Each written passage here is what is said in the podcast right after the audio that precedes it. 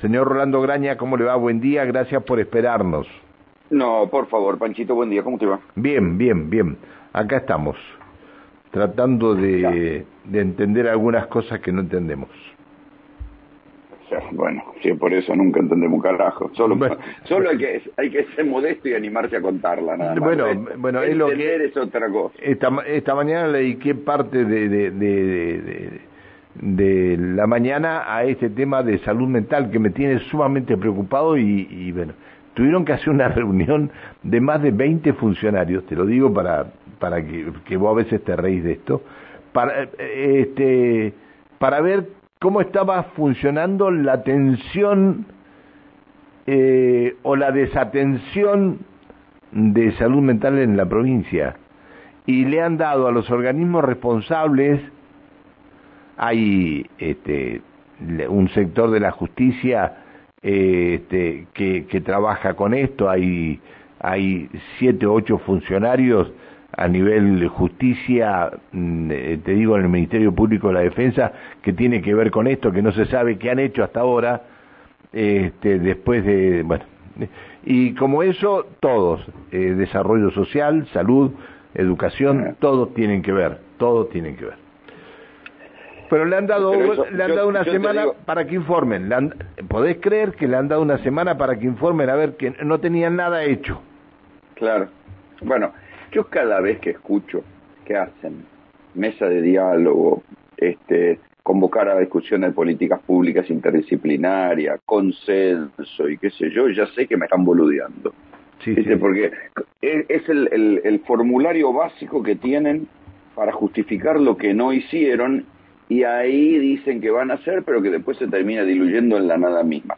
Yo la verdad soy profundamente eh, simpatizante de los consensos, los diálogos democráticos, pero la convocatoria a los diálogos, a los consensos y a las mesas de diálogo no tiene por qué ser una maniobra para no hacer nada, o para quedarse cada uno con su cuotita de poder, ¿viste? pero bueno, cosa que tiene este país.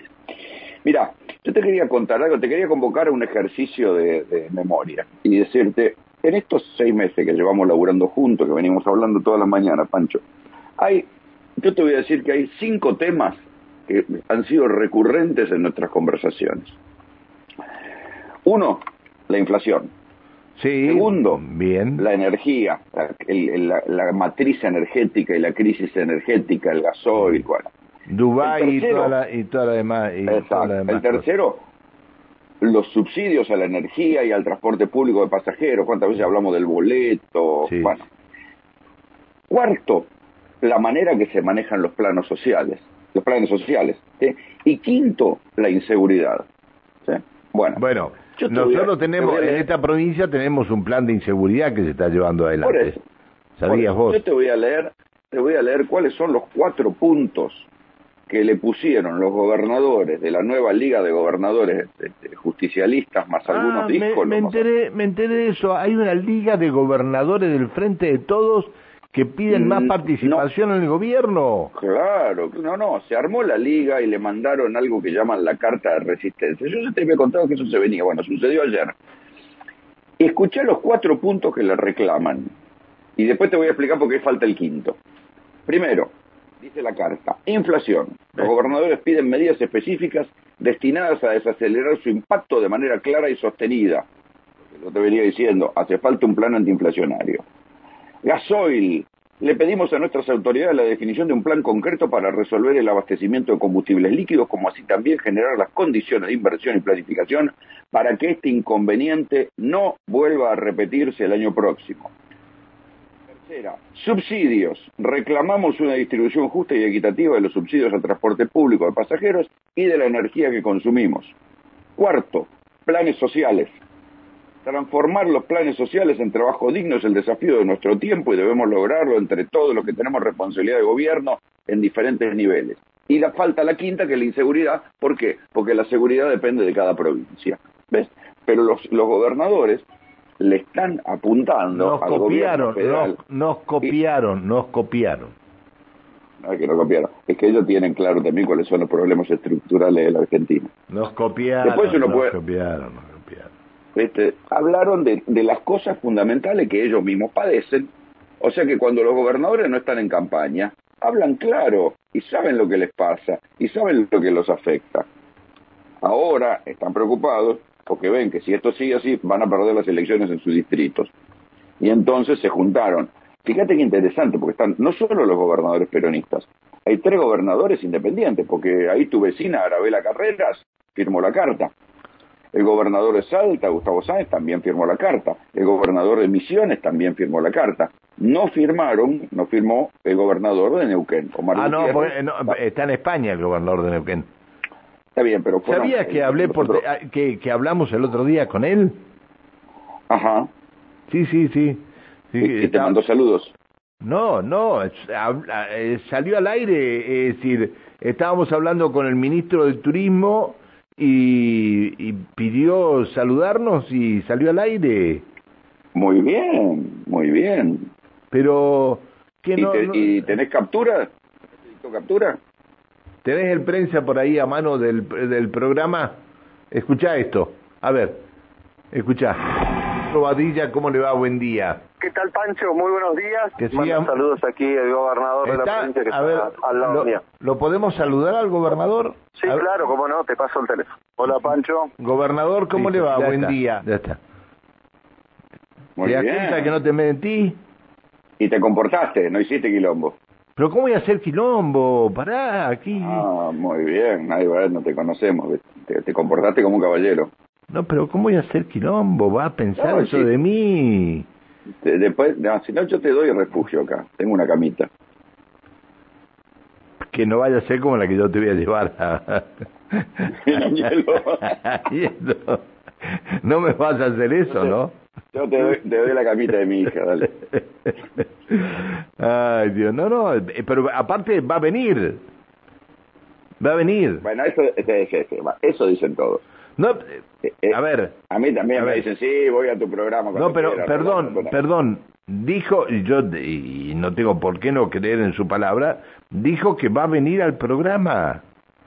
Se va a sentar en la, en la silla un, sábado, no este sábado que viene porque, no, ahora no porque está en España, pero el otro sábado tiene un acto el día viernes en Zapala y el día sábado en Chomalal, eh, pero me dijo que venía, que, que, Muy bien. que me pusiera de acuerdo con el señor este, secretario de prensa de la gobernación y me dijo que venía. Bueno, muy bien. Sí, sí, sí, sí, muy bien, muy bien. Esperemos que cumpla. Pero eh, te, puedo decir... Yo tengo, tengo un, un, galpón lleno de promesas de voy a tu programa, ¿eh? Bueno, bueno. bueno. Las tengo clasificadas va a venir. alfabético. Yo te puedo decir una cosa, va a venir. Yo te lo puedo garantizar. Muy bien. Bueno, pero esto, como si esto fuera poco, mira, te hago el bonus track. Sí. Se reunió Cristina con Melconian. Ah, me llamó la atención eso, Melconian, un hombre... ¿Qué pasó? Bueno, acordate, acordate que allá por hace unos meses yo te dije, ojo con Melconian. ¿Por qué?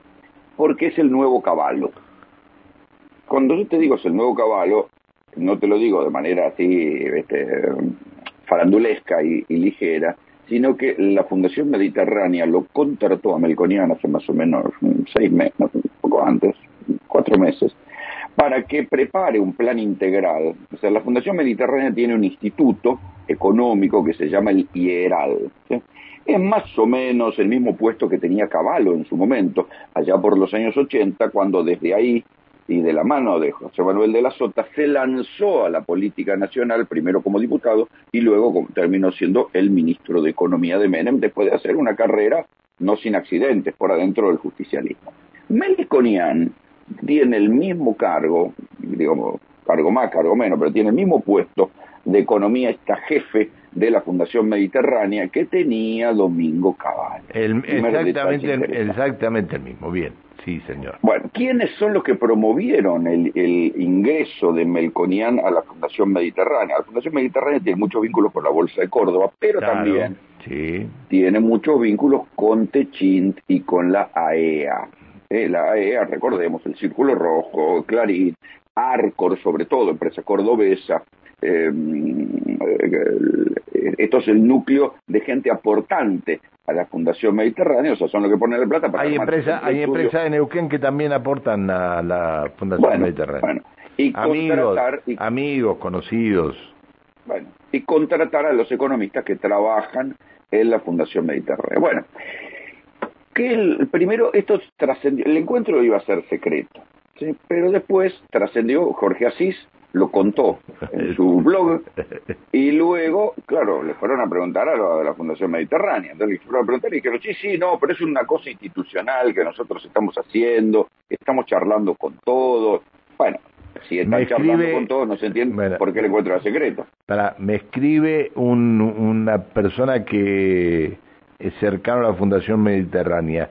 El dato que yo tengo es que lo contrató la fundación, que no lo contrató, no lo contrató la fundación, sino el Círculo Rojo lo llevó a la fundación para generar músculo político. En definitiva, es lo que estaba diciendo, ¿no? Sí, viste, este como es esto, ¿no? Si sale bien, todo se atribuye en la paternidad de la criatura, si sale mal, no lo conoce ninguno. Sí, está bien. Bueno. Pero bueno, ahí está. Lo cierto es que, según cuenta la política online, Melconian tuvo una charla este, bastante amable con Cristina, donde, claro, cada uno de su punto de vista, ¿no? pero um, coincidían, tuvieron algunos puntos de coincidencia, coincidencia sobre los subsidios, la fuga de reservas, o sea, los subsidios que hay que terminar con los subsidios, el festival de importaciones y la fuga de divisas al exterior. Pero fíjate qué interesante, ¿no? O sea, Cristina, que sigue teniendo como su economista de cabecera al exministro Axel Kisilov, ahora se sabe también que viene teniendo una serie de reuniones con economistas ortodoxos. Uno de ellos, y uno de ellos que eh, se lo vincula mucho y se sabe que ha tenido muchas conversaciones con Cristina, es Martín Redrado, que es el economista de cabecera, a su vez, de Sergio Massa. Pero lo están llevando, lo están llevando a todos los canales a Martín Redrado. Lo vi ayer, ayer o antes de ayer, en, en el 13, en este programa de, de preguntas y respuestas, ¿cómo se llama? De, para, en los ocho escalones lo vi a Martín Redrado que lo habían llevado como jurado a los ocho a los ocho escalones. Eso, es un poco una cortina de humo. No, bueno, Redrado eh. tiene tiene como dos caras. Tiene una cara así pública, eh, inconsistente, o sea, en el sentido que no, ahí no vas a escuchar nada. Incluso te diría cuando vos lees los libros de él son un catálogo de buenas intenciones. Y después tiene una cara más interesante, que es la que cuando le pagan y cuando habla en serio, puertas adentro en su consultora o ante los empresarios, cuando lo contratan, donde ahí sí tiene diagnósticos más interesantes. Hoy por hoy, te digo, en el, cuando vos dejás la, la discusión este, política chicanera, los, a izquierda y a derecha hay dos tipos que son más escuchados. Uno es Martín Redrado, por los empresarios te digo, ¿eh? y el otro a la izquierda es quien fuera viceministro de Kisilov, que es Emanuel Álvarez Agis, que tiene una consultora que se llama P por Q, que siempre dicen que Alberto lo quiere ministro de Economía y el tipo siempre dice que no. Son los dos tipos a los que van a los medios, sí, pero a la hora de la consulta empresarial, cuando los empresarios necesitan saber datos económicos de, perspectiva serios, son los dos más consultados e incluso los que más cotizan lo que, los que más se cobra su consulta. Uno es este, Redrado y el otro es Álvarez Sáenz. Esto te lo dice en el mercado, te lo dice cualquiera, acá en Buenos Aires. cuando vos hablas, eso mira, son los dos tipos que más vale la pena escuchar. Después hay otro que tienen más este, fundamentalismo y vaticinio de cosas que tremendas que van a suceder y que después no, no van a suceder. Porque uno puede pensar que tarde o temprano la economía argentina va a estallar por los aires otra vez. Pero el asunto es saber cuándo. y los empresarios que necesitan tener datos económicos precisos necesitan saber cuándo, no si va a estallar. Eso ya se sabe que en algún momento acaba de haber un ajuste. Y esto es justamente lo que le está diciendo Melconiana Cristina. Y es la propuesta que le llevó también a la reta. Si bueno, hay que hacer, acá no hay que confundirse con que solamente bajando dos o tres puntos del déficit fiscal esto se arregla, lo que hay que hacer es un paquete integral de medidas al estilo de lo que hizo Caballo en los 90 para reorganizar la economía argentina. Después se discutirá si el paradigma neoliberal, desarrollista, pero lo que todos coinciden es que así como está la cosa, están alteradas las reglas de juego. Bien, bien, bien, bien. Eh, ahora, Melconian, que era un hombre que era un hombre de consulta permanente de, de TN, porque si vos veías TN en la noche, después de ver eh, eh, el informativo que vos conducís en, en, en, América, veías TN en la noche y Melconian era llevado permanentemente a hablar. Ahora han hecho, eh, Tarico ha hecho, ha hecho, le han hecho la, la, la, la cara de Melconian y Tarico hace con razón este cambio que se ha producido en TN. Mirá vos, Melconian al lado de la señora Cristina. Bueno. Sí, que tal vez, a ver, este, mm. no tenga nada nada de malo, porque digo... No, no, no, no, si nadie está hablando que tenga malo, no, no, no. No, no, digo, no tenga, que, que se junten no quiere decir que coincidan, ¿no? Y que vayan a, hacer algo juntos, nada, es un dato del... Es un dato de la realidad, porque más acuérdate que Cristina nos viene sorprendiendo primero con el encuentro con el embajador de los Estados Unidos, más después cuando se reunió con la jefa del Comando Sur. Porque uno, está la caricatura esta que hacen Clarín y La Nación, de Cristina, eh, con Putin y, con, y, con, los chinos y qué sé yo, pero esa es para, para la gilada, o sea, cuando vos ves los movimientos de Cristina son mucho más heterodoxos de lo que uno se puede imaginar. Este, y es más, te diría, fíjate que Cristina en el último discurso en la CTA lo corrió al gobierno por derecha, diciéndole es una vergüenza la manera que se está manejando los planes. Bien. Le, quitó algo que yo, yo venía, o sea, el gobierno dijo, bueno, cortemos el Festival de Planes. Y Cristina lo corrió todavía más por derecha. Fíjate que la izquierda salió a decir que Cristina es de derecha, eh, porque se corrió a la derecha. O sea, ella lo criticó. Uno decía, bueno, lo lógico es que el cristinismo, que es la izquierda del gobierno, lo critique por izquierda. Ella hizo una pirueta en el aire y lo criticó desde la derecha. Está buenísimo, está buenísimo. Este, ¿no será que Melconian está averiguando algunas cosas por lo que está pensando hacia el futuro, no? No, el punto es que lo que Melconian dice, y, también la reta te lo dice, es que Así bueno, vos necesitas para el próximo gobierno sumar una masa crítica que exceda la de los votos. Una especie de, de acuerdo como que tuvo Menem ¿Por qué lo uniste a Melconian con la reta? Porque también se reunió con la reta. También se reunió con la reta. La reta ah. tiene dos opciones si llega a ser presidente con, eh, con este designar a un, un, economista como Melconian, así este, de medidas drásticas, viste que la renta está hablando de ni siquiera 100 días, sino 100 horas de gobierno. Y la otra posibilidad es de buscar un economista gradual. 100 horas de gobierno, está bien. Sí, sí, viste que dicen, ya no, no, tenemos ni 100 días, tenemos 100 horas. Eh, la reta, Santilli cabalgan sobre esta idea, que la crisis es tal que hay que tener un, un 100 horas de, gobierno para... En 100 horas de, gobierno hay que definir las primeras medidas. Es más, creo que él habla de 100 medidas en 100 horas, tiene una cosa, una consigna así. Y, ¿cómo es? entonces puede buscar un tipo de, para buscar medidas urgentes, como sería Melconian, que es el que está diciendo que sea algo urgente, o otros que pueden ser un poquito más gradualistas. Por ahí se mueve la cosa, ¿no? La reta está escuchando a las dos, las dos posibilidades. Mirá, mirá vos este, tiene tiempo para escuchar las dos posibilidades. Bueno, eh, está bien. Bueno, eh, Rolando, nos reencontramos el, el lunes. Sí, señor. Le, te quiero anticipar que... Mm, agradecerle, perdón, vos, vos que estás más cerca, agradecerle a todos los gobernadores que por lo menos hayan tomado nota de lo que nosotros decíamos y que lo hayan llevado... Claro, si los pagaran como asesores, por ahí tendríamos unos más. No, fíjate, joder. Oíme, oíme, espera, eh, ahí te, voy a pedir disculpas anticipadas, pero entre el 7, ¿sí?